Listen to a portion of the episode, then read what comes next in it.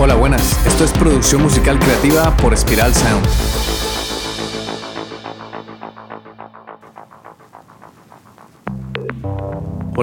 Soy Ciro Galvis y hoy vamos a hablar sobre los 7 plugins que no pueden faltar en tu DAW. Para aquellos que son nuevos en la producción musical, DAW significa Estación de Trabajo de Audio Digital. Es el software que utilizamos para grabar, editar, mezclar nuestra y mezclar nuestra música. Antes de comenzar es importantísimo que entiendas que antes de ponernos a aplicar cualquier tipo de procesamiento, es súper importante escuchar, evaluar, detectar el problema sonoro que se nos presenta y luego de ese análisis ahí sí decidimos si poner un plugin o no. El plugin 1 es la EQ. Comenzando con el número 1, pues no podemos pasar por alto un buen ecualizador o EQ. Es un tipo de plugin que nos permite esculpir nuestras señales de audio, es decir, podemos eliminar frecuencias no deseadas y resaltar las que sí queremos. Si quieres profundizar sobre qué es la ecualización, te recomiendo que escuches el episodio número 17 de este podcast. Tenemos varios tipos de ecualizadores. Están los paramétricos que permiten definir la frecuencia en Hertz, la amplitud Q y la ganancia en decibelios. Están ecualizadores gráficos que permiten definir la ganancia en decibelios, pero no la frecuencia ni la amplitud. Y están los ecualizadores híbridos que permiten definir algunos de estos elementos de forma arbitraria. También está lo que se llama channel strip, que contiene un ecualizador y un compresor y a veces una puerta de ruido.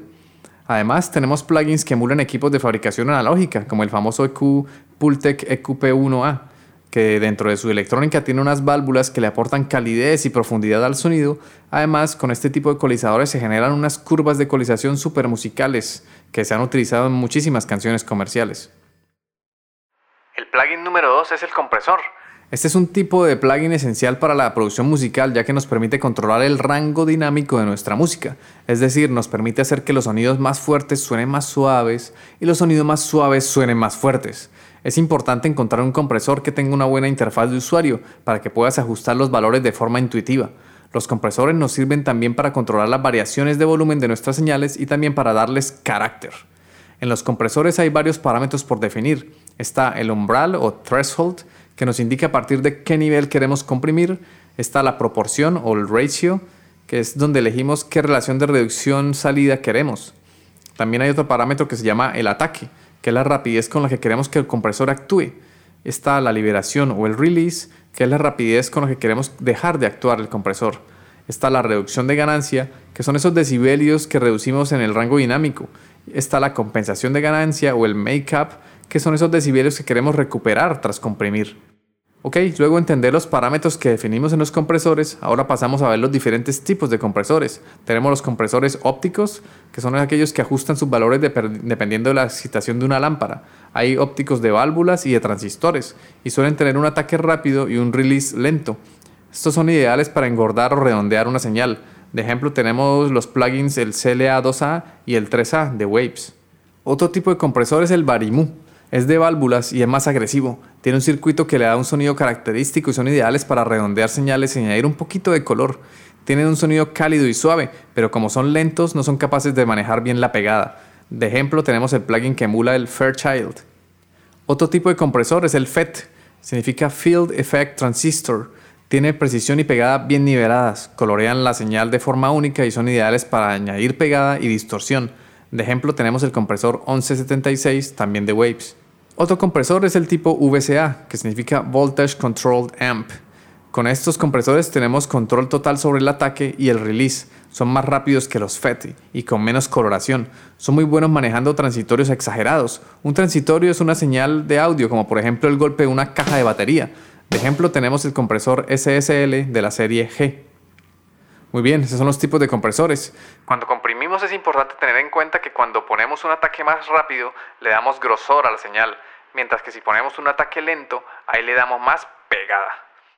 Cuando utilizamos un release o liberación rápidas obtenemos un sonido más cercano, mientras que si usamos un release lento le estamos dando solidez al sonido. Un parámetro súper importante es la reducción de ganancia. Intenta no reducir más de 5 o 7 decibelios para que tu sonido no se destruya y pierdas naturalidad. Ok, continuamos con el siguiente plugin que no puede faltar en tu DAW. El plugin 3 es la Reverb.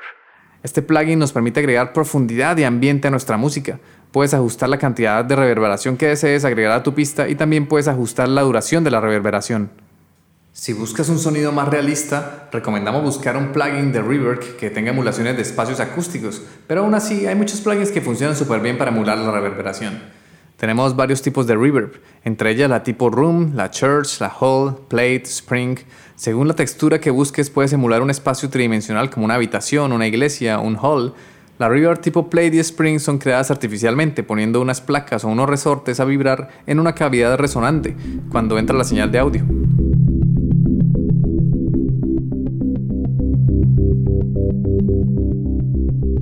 Si te ha gustado este episodio y quieres conseguir un sonido profesional para que puedas impactar a millones de personas, ve a spiralsound.com. No olvides suscribirte a nuestra newsletter sobre producción musical, desbloqueo creativo y empresa musical, además de valorar con 5 estrellas este podcast. Durante nuestros podcasts te iré mostrando lo que hago como productor e ingeniero. Observaremos la música y el sonido desde diferentes perspectivas y comprenderemos todo el proceso de la producción musical, desde cómo surgen las ideas hasta lograr monetizarlas.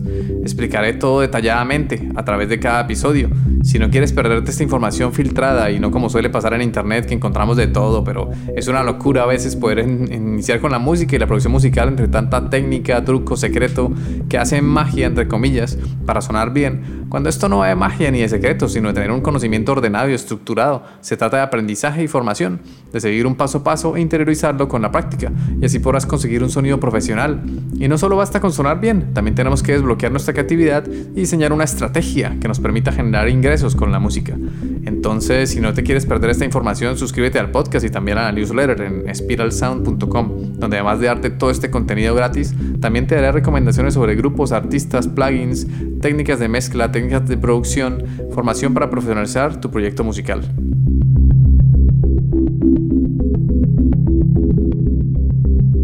Volviendo a lo que estábamos hablando, el plugin 4 es el delay el Delay Store plugin es esencial que no puede faltar en tu DAW. Con este plugin puedes crear un efecto de eco en tu música y también puedes ajustar la cantidad de delay que deseas agregar a tu pista. El delay es un efecto muy utilizado en la producción musical, por lo que es importante encontrar un plugin que tenga una buena interfaz de usuario y que ofrezca varias opciones de ajustes. Usualmente vamos a encontrar en los delays la opción del tiempo, es decir, los milisegundos entre la señal original y cada una de las colas de las copias, y también está el tempo, que es diferente del tiempo. Tenemos el tiempo y el tempo. Aquí hablamos del tempo, que es la velocidad de cada una de las colas en BPM, en bits por minuto, pulsaciones por minuto. Otro parámetro es el feedback, es decir, el número de colas tras la señal original. Y finalmente está el parámetro o la perilla de dry wet, con esta ajustamos la cantidad de señal artificial que añadiremos. Como hemos visto, la reverb y el delay son efectos que emulan el comportamiento del sonido en el mundo real, donde las ondas sonoras rebotan contra superficies físicas como mesas, muros, sillas, etc. Nos sirven para añadir profundidad, redondez y realismo, o también surrealismo a nuestras señales de audio. ¿Para qué utilizar el reverb o el delay? Pues para añadir una sensación tridimensional natural a nuestro audio, o para diseñar un espacio tridimensional coherente, o también si lo quieres, con fines artísticos, puedes diseñar un espacio tridimensional surrealista o imposible. La reverb y el delay también nos sirven para alejar una pista de algún instrumento que no queremos que esté tan protagonista o presente en nuestra mezcla. Y finalmente, nos sirven para añadir carácter y profundidad a nuestras situaciones concretas. El siguiente plugin que no puede faltar en tu DAW es la saturación. Este plugin te permite agregar una sensación de calidez y sonido analógico a tu música. Si buscas un sonido más cálido y vintage, la saturación es el plugin que necesitas. Cuando aplicamos la saturación lo que estamos haciendo es añadir armónicos a nuestra señal original. También cuando saturamos vas a ver que el sonido queda más comprimido, o sea que al saturar también estamos comprimiendo la señal de audio. Hay muchos plugins de saturación en el mercado, pero recomendamos buscar uno que tenga una buena variedad de opciones y que también te permita ajustar la cantidad de saturación que deseas agregar a tu pista.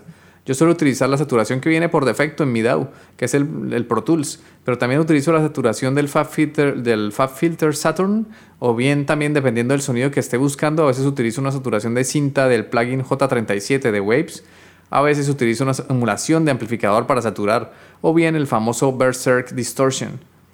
Hay muchas opciones para saturar tus señales de audio. Aquí lo principal es aplicar el oído y la práctica. Prueba diferentes saturaciones, prueba distintos sonidos y poco a poco vas forjando tu criterio y tu oído para saber cuándo aplicar qué efecto. El plugin número 6 es el limitador. El limitador es otro plugin que no puede faltar en tu DAW. Este plugin nos ayuda a evitar que nuestras pistas suenen distorsionadas y también nos ayuda a asegurarnos que nuestras pistas suenen a un volumen adecuado.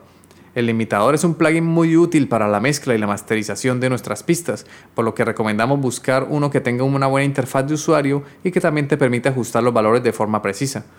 Cuando limitamos estamos comprimiendo en un ratio de 1 a infinito o de 1 a 100, es decir, un limitador es como un compresor forzado a niveles muy potentes. La idea de limitar el sonido es no dejar que pase nada de esta señal de audio dependiendo de donde yo he definido un techo, un umbral que no deja que pase esa señal. La limitación es utilizada en, el mastering para elevar, la canción a niveles comerciales y que compita con las demás canciones del mercado.